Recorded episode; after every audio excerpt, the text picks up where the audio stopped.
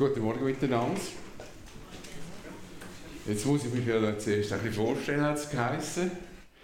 Ähm, also mein Name ist Jörg Birnstiel. Ich bin, also und Lilian, meine Frau, wir kommen von Zürich, also wohnt in Schlieren und ich bin viele Jahre in der FEG Pfarrer gewesen.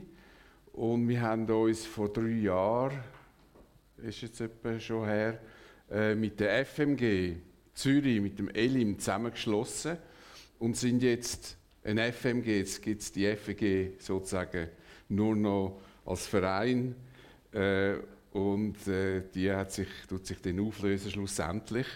Und so sind wir jetzt noch auf Pensionierung in der FMG gelandet. Ich bin jetzt nämlich seit dem 1. September offiziell äh, pensioniert und äh, das ist mit dem Grund, warum ich jetzt heute da sein kann aber eigentlich ist es nicht die VFMG, warum ich jetzt heute da bin, sondern äh, das ist der Günther und Waltraud Kunz, warum wir da sind. Sie hat mich übrigens schon vor Jahren mal haben sie mich angefragt, ob ich mir könnte vorstellen nach Biel zu kommen als Pfarrer. Äh, gut haben, haben wir das nicht gemacht, sonst müsste jetzt ja einen suchen, weil ich jetzt pensioniert bin. Äh, dann haben wir jetzt schon das Problem weniger. Äh, wir kennen uns schon seit der Ausbildung Bibelschule Bergstraße in Seeheim. Dort sind wir sogar in die gleiche Kille gegangen.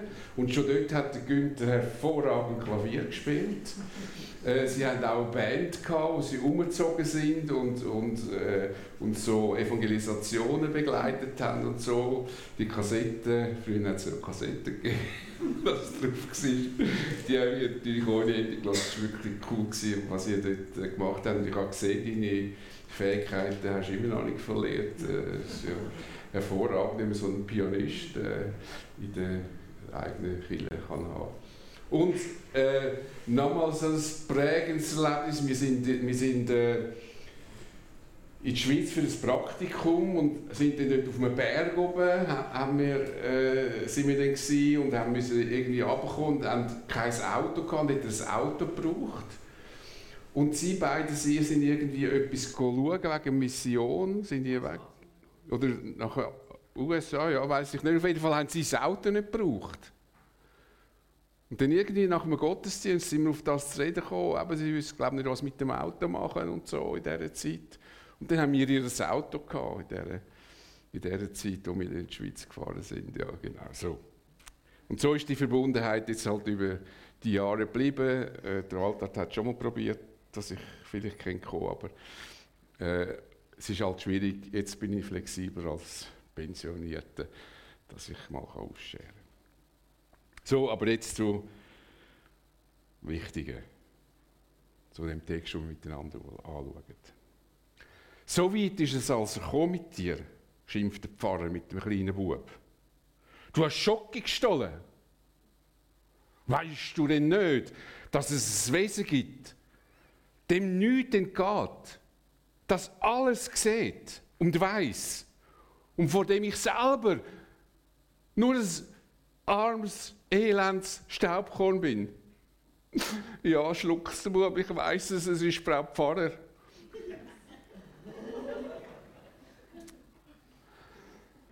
äh, wisst ihr, warum wir jetzt, jetzt gelacht haben? Oder die, die wenigstens gelacht haben? Ihr habt gelacht, weil ihr die Anspielung von dieser kleinen Geschichte versteht.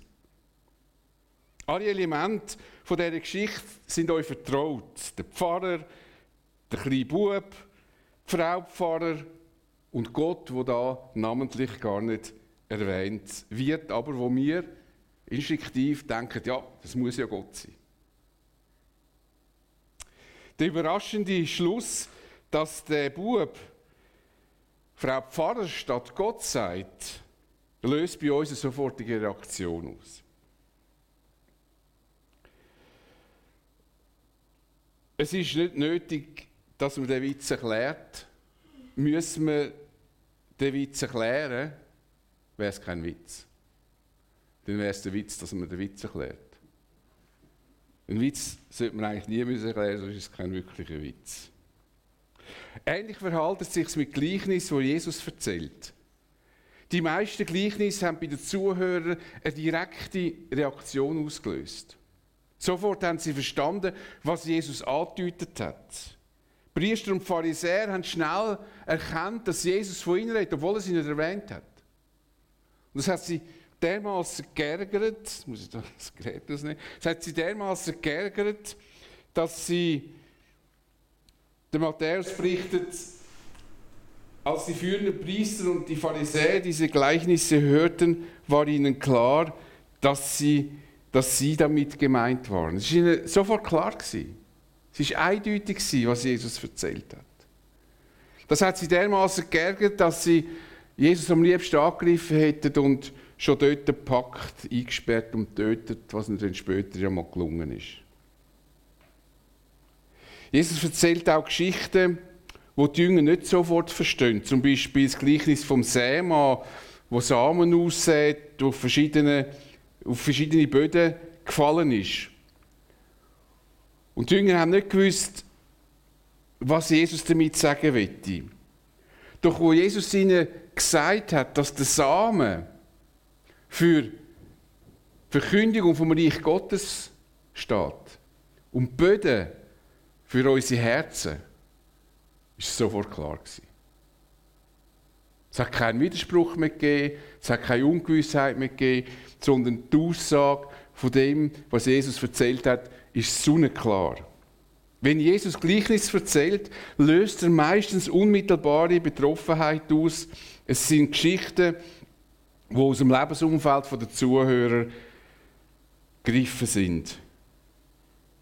Und die Geschichten haben immer eine überraschende Wendung. Eben etwas, was man nicht erwartet. So wie bei dem Witz, und denkt, er sagt jetzt, ja, ja, Gott ist es. Nein, er sagt, es ist Frau Pfarrer. Eins ist klar, Jesus will verstanden werden. Überhaupt Gott will von uns verstanden werden. Darum hat man ja auch die Bibel bekommen. Er hat seinen Jüngern keine verschlüsselte Botschaften gegeben. Gleichnisse sind nicht Rätsel, wo nur Einzelne irgendwie können lösen und die anderen verstehen sie einfach nie. Wir leben heute natürlich in einer anderen Welt. Wir verstehen nicht alle Anspielungen automatisch, so wie das jetzt bei dem Witz passiert ist. Auch der Witz der wird nicht in allen Kulturen verstanden. Ich bin einmal, mache ja auch noch Singlearbeit und ich habe dann mal versucht, in Basel etwas zu machen. Also nicht gegen Basler. Aber bis ein Basler lacht, braucht es also mehr, als bis ein Zürcher lacht. Also, also ich meine, wenn ein Zürcher dort ist, ich meine, Basler unter sich finde ich schon. Aber es ist, wie gesagt, nicht gegen Basler. Äh, Basler haben natürlich einen Witz, wir wissen das mit, mit der Fasnacht und allem. Aber mir ist dort aufgefallen, äh, die Singler, die haben einfach nicht so gelacht wie die Zürcher. Aber das liegt daran, dass sie wahrscheinlich die Zürcher nicht so verstehen. Und so. Wie auch immer. Heute würde Jesus vielleicht von Software, Telefon, Fernseher, Computer oder Auto reden, um etwas zu veranschaulichen. Aber weil wir heute in einer anderen Welt leben, müssen wir herausfinden, was die ersten Zuhörer verstanden haben, wo Jesus die Geschichte erzählt hat. Was haben die verstanden? Das ist der Schlüssel zum Verständnis von einem Gleichnis. Es ist eigentlich der Schlüssel schlechthin zum Verständnis von der Bibel. Zu verstehen, was haben die Ersten, die das gehört und gelesen haben, was haben die verstanden, was ist die Botschaft für sie. Und warum erkläre ich das? Heute schauen wir das Gleichnis an, wo schon viele Deutungsversuche hinter sich hat und über sich hat müssen ergehen lassen. Und oft bleiben Zuhörer verwirrt zurück und im schlimmsten Fall sogar mit Angst. Ob es dann eben noch lange. Es ist das Gleichnis von den zehn Jungfrauen, die an ein Hochzeitsfest gehen. Schwierige Gleichnis verleitet uns zu abenteuerlichen Spekulationen. Es wird der Eindruck erweckt, dass Gleichnis eine verborgene Botschaft hat, wo wir entschlüsseln, wo wir knacken müssen. Und dann werden viele Theorien aufgestellt. Ich habe mal gehört, jemand hat gesagt, er könnte eine ganze Woche lang über das Gleichnis reden. Und habe ich gedacht, ja, also, ich weiß auch noch, dass ich jetzt eine Woche lang über das Gleichnis erzählen sollte. Das mag vielleicht interessant sein und schmeicheln, wenn man das Gefühl hat, wir verstehen jetzt etwas, was niemand verstehen kann. Nur die Eingeweihten. Aber vielleicht fragen wir uns, weil doch dann viele Widersprüche auch immer zurückbleiben, wenn das so kompliziert ist, warum muss das so kompliziert sein? Warum kann sich Gott nicht, nicht einfacher ausdrücken oder warum wie ist das so schwierig, das zu verstehen?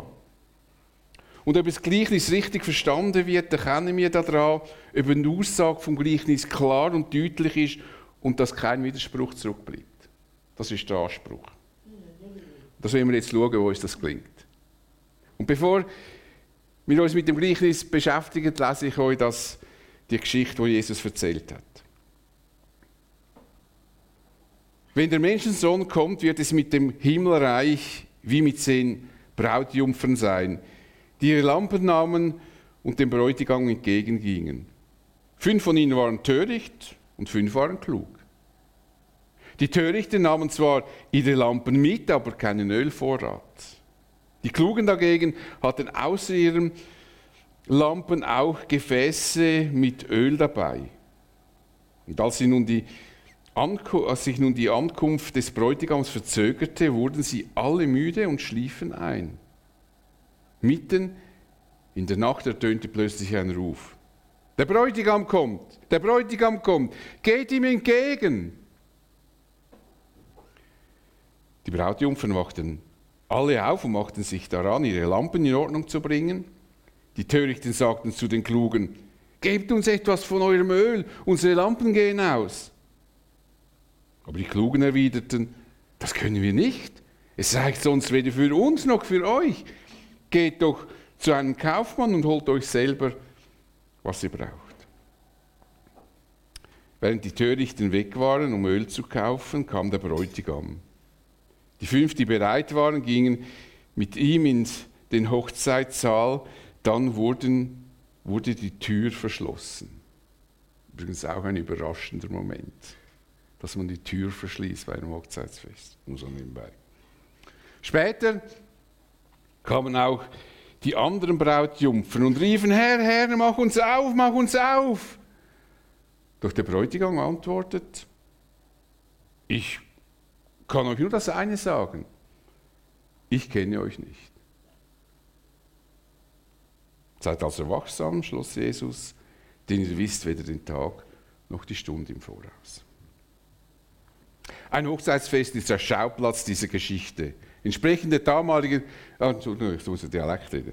Also das Hochzeitsfest ist der Schauplatz von dieser Geschichte und entsprechend von der damaligen Zeit, die Sprut hat im Haus von, seinen, von den Eltern gewartet, bis man dann gehört hat, dass der Bräutigam sich holen Und sobald man das gehört hat, hat sich die Brut mit ihren Brutjungfern aufgemacht und ist dem Bräutigam entgegengelaufen. Und weil es damals ähm,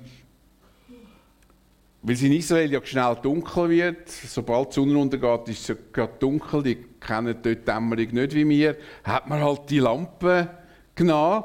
Das sind so Öllampen, die gibt es aus Ton, Stein oder manchmal auch aus Bronze und, oder anderem Metall und hat die mit Öl gefüllt. Mit dem Hintergrund hat also die Erzählung angefangen. Wenn der Menschensohn kommt, wird es mit dem Himmelreich wie mit zehn Jungfrauen sein, die eine Lampe genommen haben, um einem Bräutigam entgegenzugehen. Oder anders gesagt, wenn Jesus kommen wird, dann wird prinzipiell etwas Vergleichbares passieren wie die Geschichte mit diesen zehn Jungfrauen. Es geht also um die Wiederkunft von Jesus. Die erste Überraschung in dieser Erzählung ist die Tatsache, dass die Jungfrauen in zwei Gruppen eingeteilt werden. Fünf von ihnen sind töricht und fünf sind klug. Und die Unterscheidung wird folgendermaßen beschrieben: Die Törichten haben zwar ihre Lampen mitgenommen, aber keinen Ölvorrat, und die Klugen, die haben ihre Lampen mitgenommen, aber einen Ölvorrat. Das hat die also unterschieden. Aber ich denke, wo die Jünger das gehört haben, ist ihnen nicht so ganz klar gewesen, ob das jetzt nicht ein bisschen übertrieben ist mit dem Ölvorrat. Ich denke, normalerweise hat es ja eine Lampe gelangt. Aber wieder erwarten, ist das nicht eingetroffen auf das, was sie gewartet hat. Der Bräutigam ist eben nicht gekommen. Und natürlich haben sie gewusst, dass man nicht so genau weiß, wenn der Bräutigam kommt, bezüglich Pünktlichkeit und Verständnis von Pünktlichkeit gibt es ja in verschiedenen Kulturen verschiedene Vorstellungen und Toleranzen, außer in der Schweiz, da kennen wir nur Null Toleranz. Aber es gibt äh, Völker und Kulturen, da ist man noch ein toleranter. Aber selbst in den tolerantesten Kulturen ist irgendwann der Zeitpunkt auch vorbei, wo man denkt, jetzt könnte jemand kommen. So. Und der Bräutigam hat dermaßen Verspätung gehabt, dass man davon hat müssen ausgehen dass das Hochzeitsfest überhaupt nicht stattfindet. Gibt keine Hochzeit. Jedenfalls sind die zehn Jungfrauen, oder wie man sie auch nennen will, die zehn Frauen eingeschlafen. Oder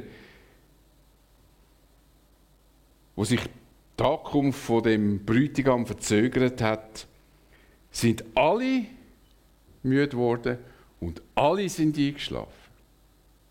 Also die Klugen wie die Törichten. Kein Unterschied.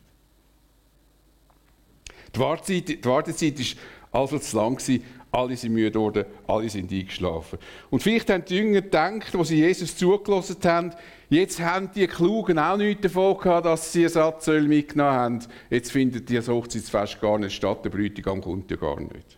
So wie zum ersten Teil der Geschichte. Bevor wir der Erzählung weiterfahren, möchte ich drei Punkte klären. Erstens, das Hochzeitsfest ist ein Bild für die Zusammenführung der Jünger mit ihrem Herr. Oder Jesus ist der Bräutigam und Kille, also all die Menschen, wo Jesus nachfolgen, symbolisieren die Brutjungfer, die da an das Hochzeitsfest gehen. Auf den Moment warten wir, das haben wir auch eingangs gehört, das ist das große, nächste Ereignis, wo wir Christen darauf warten.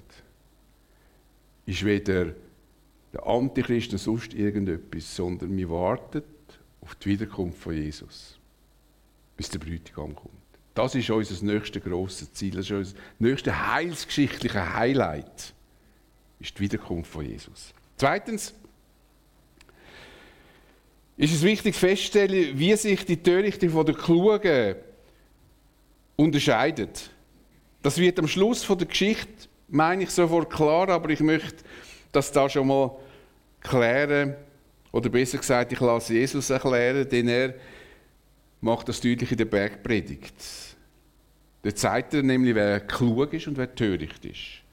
Jeder, der sein Wort hört und danach handelt, gleicht einem klugen Mann.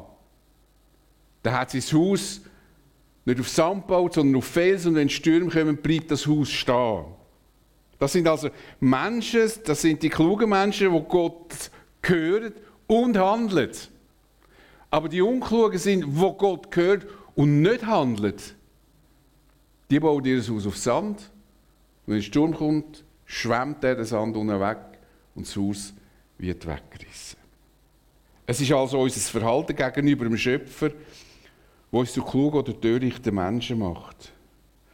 Und so ist es auch bei diesen zehn Frauen, wie wir noch sehen werden. Drittens, und das ist jetzt ein wichtiger Punkt, müssen wir verstehen, um was es bei dem Schlaf eigentlich geht in dem Gleichnis. Die klugen und törichten Frauen sind eingeschlafen. Es hat also absolut keinen Unterschied gegeben zwischen den beiden Gruppen. In der Bibel ist auch ist, ist oft wird Schlaf verschieden verwendet und übrigens auch in unserem Sprachgebrauch verbinden wir mit dem Wort Schlafen verschiedene Vorstellungen. Die eine Vorstellung ist uns allen bekannt, von der kommen wir hoffentlich, das ist der Erholungsschlaf. Das ist, wenn wir Nacht schlafen können, dann wir uns erholen. Das ist das mal äh, die eine Seite. Eine weitere Verwendung, die wir als Christen kennen, ist der geistliche Schlaf. Bei dem Schlaf verliert man die Sicht für die richtigen und wichtigen Werte im Leben. Man verliert Jesus aus dem Blick. Man lebt, wie wenn es keinen Schöpfer gibt, als ob wir ewig auf der Erde leben könnten. Und darum gibt es verschiedene Weckrufe in der Bibel, die uns auffordern, die Augen von der Wirklichkeit nicht zu verschliessen. Paulus schreibt am Timotheus, wir dürfen nicht schlafen wie die anderen, sondern sollen wach und besonnen sein. Also das Ziel nicht aus den Augen verlieren. Viele Ausleger meinen, dass bei dem Gleichnis der geistliche Schlaf gemeint ist. Und wer diese Überzeugung vertritt, der müsste ja dann können erklären, warum alle Jungfrauen eingeschlafen sind, weil wenn es der geistliche Schlaf ist und klug und töricht sind, dann müssen wir doch erwarten, dass zumindest die Klugen wach geblieben sind und gewartet haben, bis der Bräutigam wirklich kommt. Aber es gibt keinen Unterschied. Beide schlafen die. Und dann gibt es noch eine dritte Möglichkeit. Schlaf wird oft so beschönigend für den Tod verwendet. Er hat jetzt einschlafen Und je nach Kontext wissen wir genau, der wird jetzt nicht mehr verwacht, sondern ist gestorben. Und so wird auch die Bibel, braucht auch die Begrifflichkeit so. Das heißt, wir wollen euch, schreibt äh, Paulus äh, Thessaloniker, wir wollen euch nicht im Ungewissen, Ungewissen lassen über die, die in Schlafen sind. Also über die, die gestorben sind. Über die, die tot sind. Die Verwendung kennen wir ja auch in unserem Sprachgebrauch. Und jetzt, Jesus sagt sogar die Jünger, wo, wo der Lazarus gestorben ist, unser Freund Lazarus ist eingeschlafen, aber ich gehe jetzt zu ihm um ihn aufzuwecken. Ich gehe davon aus, dass Jesus in der Erzählung von den zehn Jungfrauen den Schlaf mit dem Tod vergleicht. Dass das der Vergleichspunkt ist. Verstanden und so wird es verstanden an, nehme ich an. Die törichten und die klugen Jungfrauen sind eingeschlafen, das heißt, sie sind gestorben, weil der Bräutigam nicht gekommen ist. Die Frauen symbolisieren die Menschen, die vor der Wiederkunft von Jesus sterben.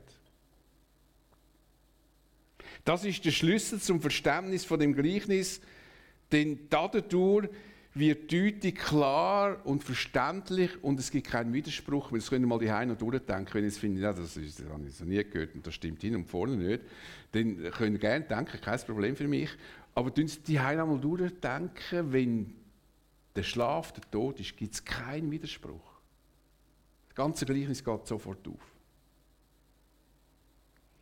Für die ersten Christen ist es nämlich eine grosse Frage was passiert mit denen, die sterben, bevor Jesus kommt.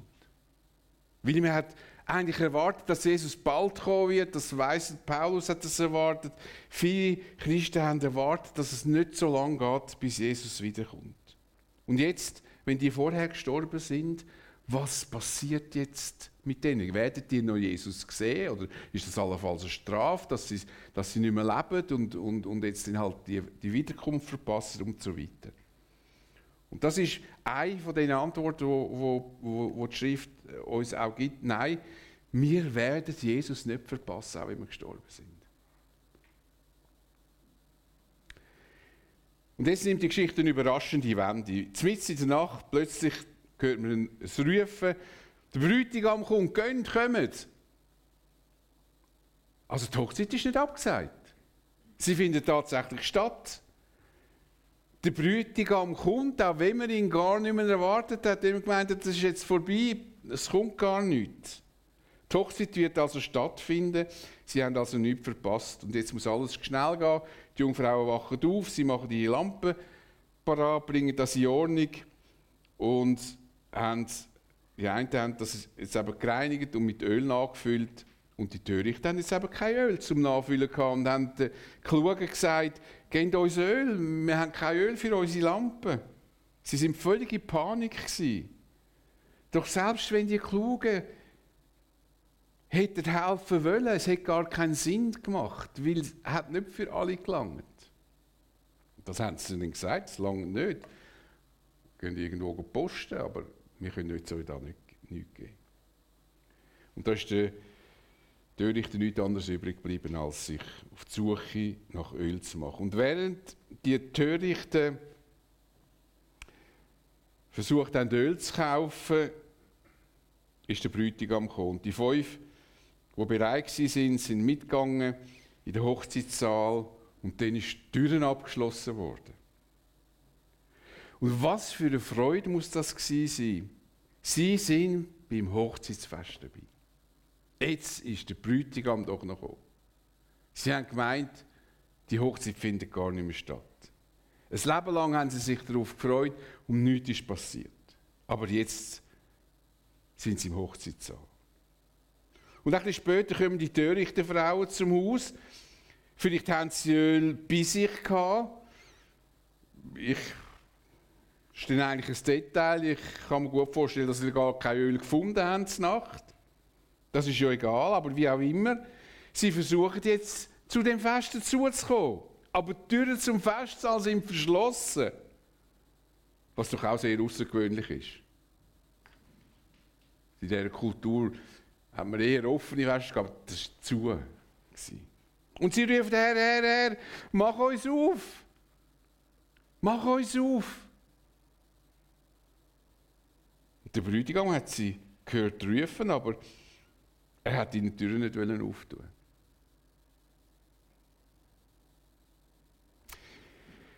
Viele denken, dass Öl in dieser Erzählung symbolisch für den Heiligen Geist steht. Und wer dieser Meinung ist, müsste ich erklären wie man den Heiligen Geist haben kann, ohne als Hochzeit zu kommen. Oder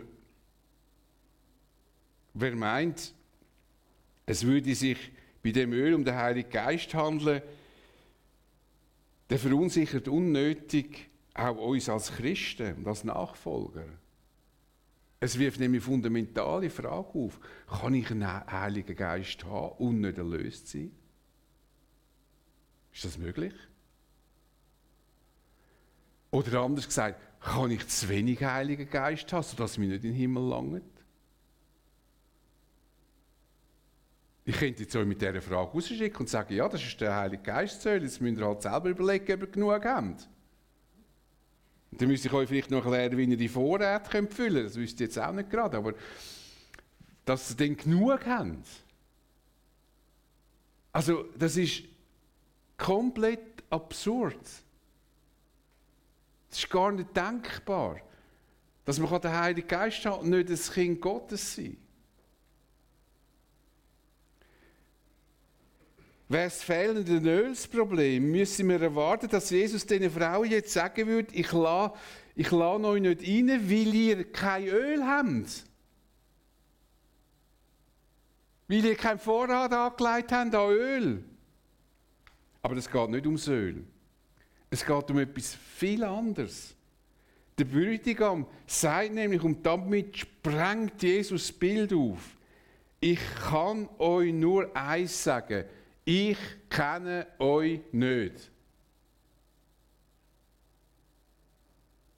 Das Öl steht also nur dafür, was zeigt, dass das eben die Leute sind, die das Evangelium gehört haben oder die Botschaft vom Reich Gottes gehört haben, aber nicht danach gelebt haben. Sie haben nie eine Verbindung mit Jesus aufgenommen.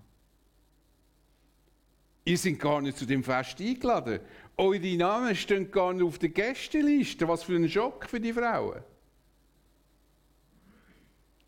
Der meisten ist mittlerweile klar, dass Jesus da von der Auferstehung redet. Der Ruf, der die Frauen aufweckt, ist der Ruf, der im Zusammenhang mit der Auferstehung von der Tod auch in der Bibel erwähnt wird. So schreibt der Paulus, der Thessaloniker, der Herr selbst wird vom Himmel herabkommen, ein lauter Befehl wird ertönen und auch die Stimme des Engelfürsten und der Schall der Posaune Gottes werden zu hören sein. Daraufhin werden zuerst die Menschen auferstehen, die im Glauben an Christus gestorben sind. Menschen, die im Glauben an Jesus gestorben sind, das sind die klugen Frauen. Für die törichten Frauen wird das leider ein böses Erwachen werden. Sie werden sofort realisieren, dass sie nicht vorbereitet sind und sie werden trotzdem versuchen, irgendwie in den Festsaal hineinzukommen. Doch der Bräutigam kennt die Frauen nicht. Sie sind eben nicht auf der Gästeliste. Keine geladene Gäste. Was Jesus den Frauen sagt, erinnert mich an das ernste Wort von Jesus in der Bergpredigt. Nicht jeder, der zu mir sagt, Herr, Herr, wird ins Himmelreich kommen, sondern nur der, der den Willen meines Vaters im Himmel tut. Viele werden an jenem Tag zu mir sagen, Herr, Herr, haben wir nicht in deinem Namen prophetisch geredet, in deinem Namen Dämonen ausgetrieben und in deinem Namen viele Wunder getan. Beachten wir, was die Leute vorzuweisen haben. Jesus sagte noch, aber ich kenne euch nicht. Es sind nicht Menschen, denen es religiöser Fan gewesen wäre. Sie sind der Meinung gewesen, sie würden im Namen von Jesus handeln und das scheinbar mit hoher Autorität, prophetische Rede, Dämonen austreiben, Wunder tun, alles Sachen, wo man übersinnliche Kräfte braucht. Aber Jesus kennt sie nicht. Man kann es nicht deutlich genug sagen. Es geht nicht um religiöses Leben, sondern es geht um Beziehung zu Jesus. Kennt mich Jesus? Es geht nur um das. Und die Leute sind noch nie mit Jesus zusammengekommen. Jesus kennt sie nicht, weil sie seine Einladung nie angenommen haben, obwohl sie bestanden hat und bis heute besteht. Jesus sagt, kommt zu mir, alle, die plagt sind und vor ihrer Last verdruckt werden, ich werde sie euch abnehmen. Nehmt mein Joch auf euch und lehrt von mir, denn ich bin gütig und von Herzen demütig. So findet ihr Ruhe für eure Seele. Wir sollten diese Einladung annehmen. Denn das wird dazu führen, dass wir auf die Gästeliste kommen.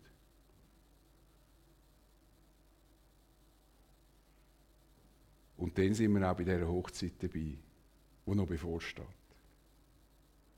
Oder wie es ausdruckt, in der Bibel auch ausgedrückt wird, wir werden Kinder Gottes.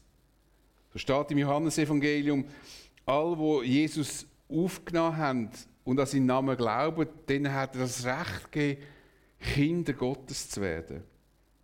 Und das passiert mit einem einfachen Gebet, wo du die Einladung, wo Jesus dir gibt, annimmst. Dich demütigst vor Gott und Jesus einladest in dein Leben. Und dann kennt er dich. Und dann bist du auf der Gästeliste. Wenn wir Kinder Gottes geworden sind, wird Gott durch den Heiligen Geist in uns leben. Paulus schreibt, weil ihr nun seine Söhne und Töchter seid, hat Gott den Geist seines Sohns in eure Herzen gesandt. Den Geist, der in uns betet, aber Vater. Söhne und Töchter Gottes sind zu der Hochzeit eingeladen. Sie werden das Fest nicht verpassen. Mit dem Gleichnis sagt uns Jesus, dass wir mit der Zeit nicht kalkulieren sollen. Es ist nicht relevant, ob wir noch leben oder bereits gestorben sind, wenn er kommt. Was zählt, ist unser Leben da und unsere Beziehung zu Jesus heute. Du hast mir da ja steile, herausfordernde Vorlage gegeben. Ich habe es nicht zum Weltgeschehen nichts gesagt, aber wenn ich jetzt noch etwas könnte darauf antworten, ist es genau das. Egal was passiert um uns herum. Das Einzige, was für uns von größter Bedeutung ist, dass wir Jesus treu bleiben. Das Einzige. Egal was passiert. Wir bleiben bei Jesus und er bleibt bei uns. Das zählt. Und darum sagt Jesus abschließend, seid also wachsam, denn ihr wisst weder den Tag noch die Stunde im Voraus. Alle Voraussagen, Da gibt es ja wunderbare Bücher, da kann man unglaublich viel Geld verdienen, wenn man, wenn man Bücher schreibt, was kommen wird. Nachher kommt es dann gleich anders, aber dann kann man ja wieder ein neues schreiben. Wie auch immer. Das trifft alles nicht ein. Das ist auch nie die Idee von Gott, dass wir, ich überzeugt, dass wir da weiß ich was für Fahrpläne aufstellen, sondern seine Idee war, dass wir heute und jetzt ihm treu sind. Egal in welcher Zeit, in welcher Kultur dass wir leben. Wir sollten so leben, dass wenn Jesus heute kommen würde, wir parat sind. Und wenn wir sterben, bevor er kommt, werden wir nichts verpassen. Wir werden bei dem grossen Fest dabei sein, denn die Hochzeit, die wird garantiert stattfinden. Garantiert. In der Offenbarung lesen wir, glücklich wer zum Hochzeitsmahl vom Lamm, also von Jesus, eingeladen ist. Also glücklich, wer auf dieser Gästeliste steht. Also konzentrieren wir uns in unserem Leben auf die Werte, die über den Tod heraus von grösster Bedeutung sind. Freuen wir uns auf das Hochzeitsfest, zu dem alle eingeladen sind, wo Jesus von Herzen lieben. All die auf der Gästeliste stehen. Und zwar nicht, weil sie super, fromm und gut sind, sondern weil Jesus uns kennt. Ich bete mit uns.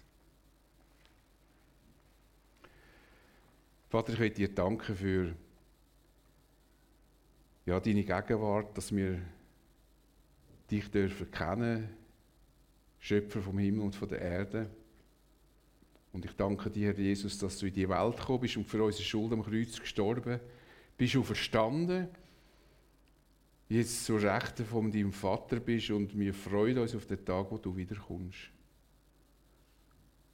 Und wir freuen uns, dass das ein erfreulicher Tag ist und ein Tag der Angst. Denn du hast uns erlöst. Wir dürfen deine Kinder sein, wenn wir uns das Leben dir anvertraut haben. Du kennst uns und wir stehen auf deiner Gästeliste. Und dafür will ich dir von ganzem Herzen danken. Das ist wirklich ein riesengroßes Geschenk, das du uns gemacht hast. Amen.